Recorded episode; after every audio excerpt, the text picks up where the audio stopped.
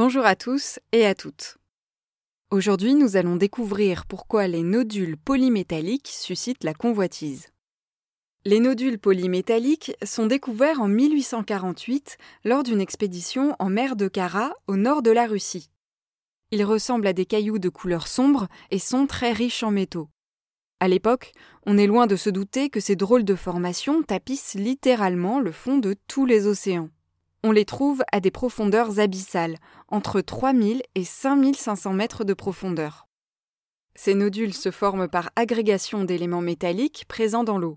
Leur croissance est très très lente, tout au plus un petit centimètre d'épaisseur tous les millions d'années. Ils sont composés d'hydroxyde de manganèse et de fer et contiennent notamment du nickel, du cuivre, du cobalt, du titane ainsi que des terres rares. Si ces métaux ne vous disent pas grand-chose, sachez que vous en tenez probablement une petite quantité dans vos mains en ce moment même.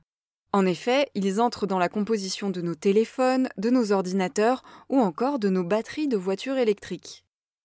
Les gisements terrestres d'où l'on tire ces métaux s'épuisent rapidement et dépendent d'un tout petit nombre de pays. Face à une demande croissante, industriels et États cherchent donc de nouvelles sources d'approvisionnement. Et c'est ainsi que ces précieux nodules autrefois simples curiosités marines, sont devenues l'une des ressources les plus convoitées au monde.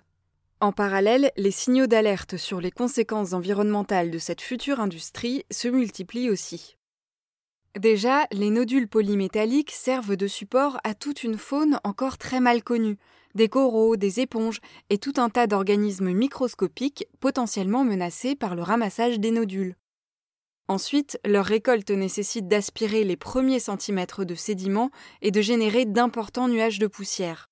Riches en métaux, ces derniers sont susceptibles de déstabiliser en profondeur cet écosystème. Et c'est sans compter la pollution due aux déchets miniers.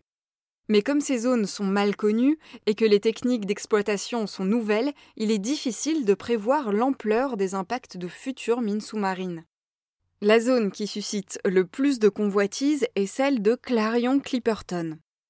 Elle est située dans le Pacifique, entre Hawaï et le Mexique, et fait 14 fois la taille de la France.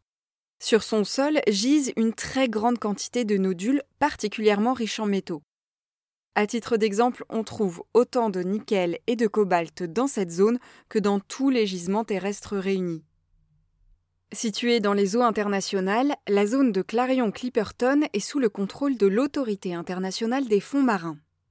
Cet organisme a d'ores et déjà attribué une vingtaine de permis d'exploration à des États et des compagnies minières. La France dispose ainsi d'un territoire de 75 000 km pour mener des recherches. Une étude internationale y a été menée en 2016. Elle montre que plus il y a de nodules dans une zone, plus les espèces sous-marines y sont abondantes.